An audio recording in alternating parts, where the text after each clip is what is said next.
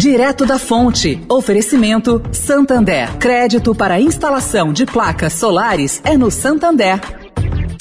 O Santander acredita num mundo mais sustentável.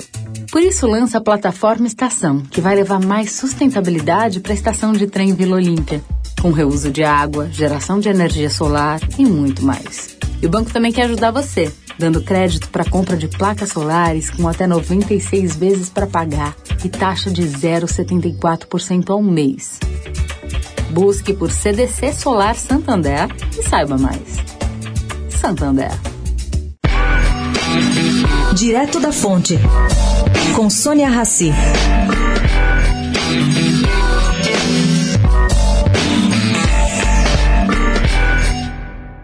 O Partido Comunista da China deve preservar ativos operacionais que continuam funcionando na quase falida Evergrande, para evitar o impacto social. Mas seus acionistas devem perder tudo, bem como seus credores diretos. Essa tese é de um analista de mercados internacionais, acreditando que o governo da China vai injetar liquidez nos mercados amanhã, quando termina o feriado chinês. Também vão monitorar o impacto do problema gerado pela construtora, devedora de 305 bilhões de reais. Se parecer que o sistema continua sob estresse, entram com uma política fiscal mais agressiva.